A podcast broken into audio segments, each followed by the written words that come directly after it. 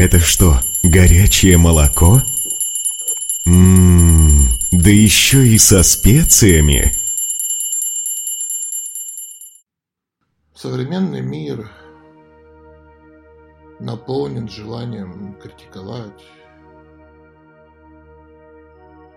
наполнен завистью. Фактически это связанные между собой характеристики. Тот, кто завидует, тот и критикует. Тот, кто критикует, тот и завидует. И это соединение зависти и критики, оно сейчас считается таким модным. Кажется, что человек, который завидует и критикует, кажется, что это передовой человек. Что у него свежее мнение, что якобы мир, он порос тиной, и только вот критикуя, можно как-то этот мир изменить, можно как-то совершить прорыв и принести какую-то пользу. Но обычно все получается полностью наоборот. Никакая это не модная тенденция, никакое это не особое видение новых перспектив. Как правило, вся эта критика – это просто неумение увидеть глубь происходящего. Неумение увидеть, как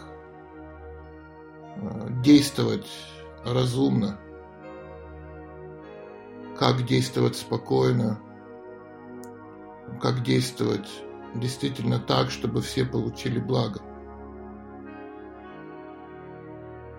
Обычно, когда мы делаем что-то по-своему, когда мы делаем что-то на свой страх и риск, делаем что-то революционно, то есть не прислушиваясь к старшим, не прислушиваясь к опытным, то оно, конечно, получается. И это еще больше дает веру критику, что он на правильном пути.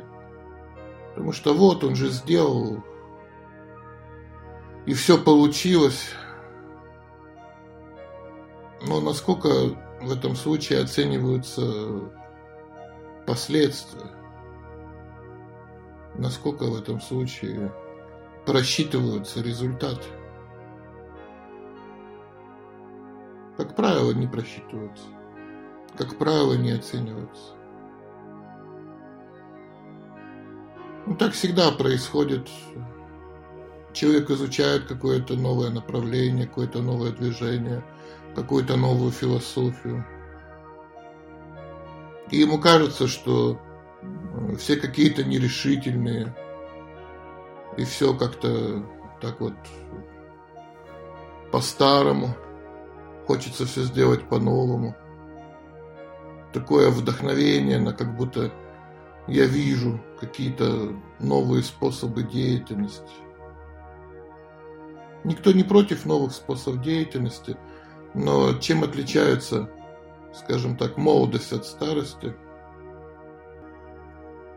Тем, что молодость не просчитывает результат, не просчитывает последствия. Молодость вообще думает, что результат очевиден. Но вот такая философская старость, или правильнее сказать, философская опытность, неправильно ее называть старостью, это немножко так принижает значение опытности. Такая философская опытность, она как раз и состоит в том, что мало что идет по нашему плану. Мало что заканчивается тем, как мы хотим, чтобы это закончилось. Мало что развивается по тем пунктам, которые мы назначили – И наши самые прекрасные новые начинания, они могут привести к каким-то очень серьезным последствиям, как бы они сначала радостно не выглядели. Поэтому молодость такая радостная. Потому что сначала не просчитываются последствия. Сначала не просчитываются проблемы. И в этом есть поверхностность. Поэтому культура предостерегает молодость и фактически требует от молодости уважения старших, уважения старых, уважения опытных. В чем опыт-то? Опыт состоит в том, что хочешь не хочешь, а надо сразу просчитывать то, что все пойдет не так, то, что все пойдет не по твоему плану. Сразу просчитывать, как ты будешь рассчитываться с этим миром за свои ошибки. Рассчитываться с этим миром за последствия. Скажем так, вот такая критическая молодость, это когда мы видим только один процент из тех последствий, которые придут. И то этот процент, он такой позитивный только. Когда мы видим только то, что мы победим, выиграем. И будет в конце салют, и все скажут «да, он был прав, молодец». Это один процент. Молодость видит один процент. Поэтому молодость в ее задачу входит э, попытаться понять опытность, попытаться понять тех наставников, стариков, мудрецов, у которых уже есть этот так необходимый для молодости другой аспект деятельности. Просчитывание тех оставшихся 99% которыми все может закончиться. Очень скрупулезное подсчитывание тех проблем, которые могут быть вызваны такой необдуманной деятельностью. И когда все сто процентов просчитаны, вот тогда действительно наша деятельность приносит пользу. Поэтому вот такое соединение активности, молодости однопроцентный. Да, это огромная сила. Да, это великая активность. Да, это энтузиазм. И он нам нужен.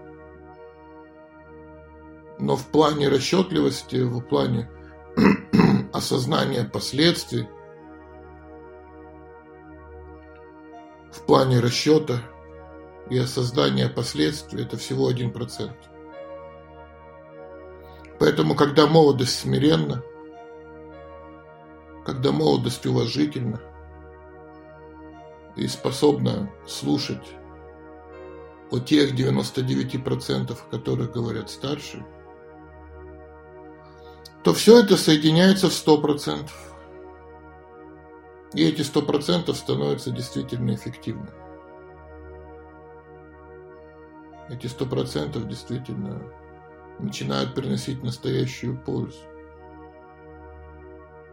В них действительно, в этих ста процентов уже нет вот этой коварной силы, гун материальной природы, которые способны разрушить любое начинание.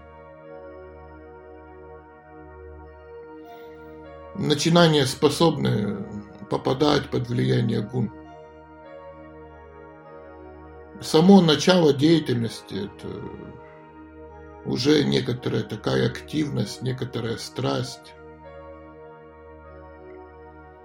Поэтому даже с самого начала можно попасть а, под влияние вот такой разрушительной гуны страсти, под влияние раджаса.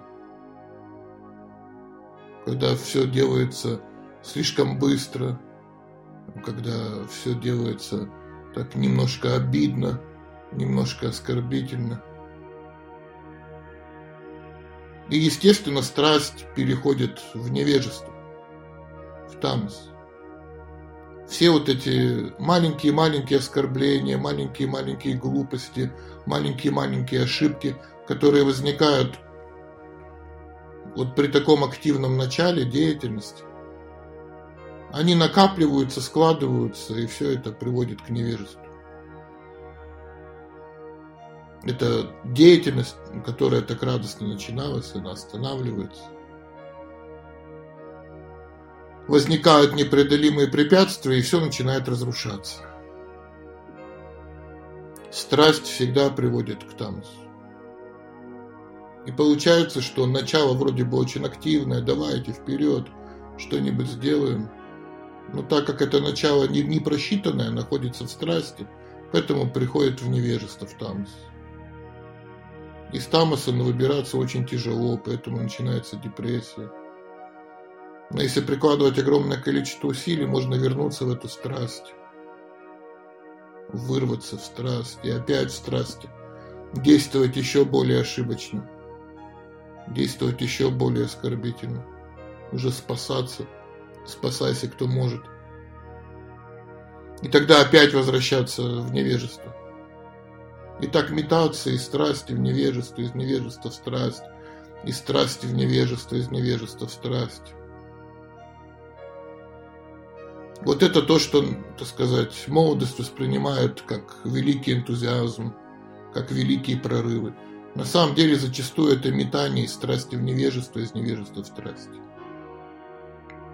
Это один процент успеха.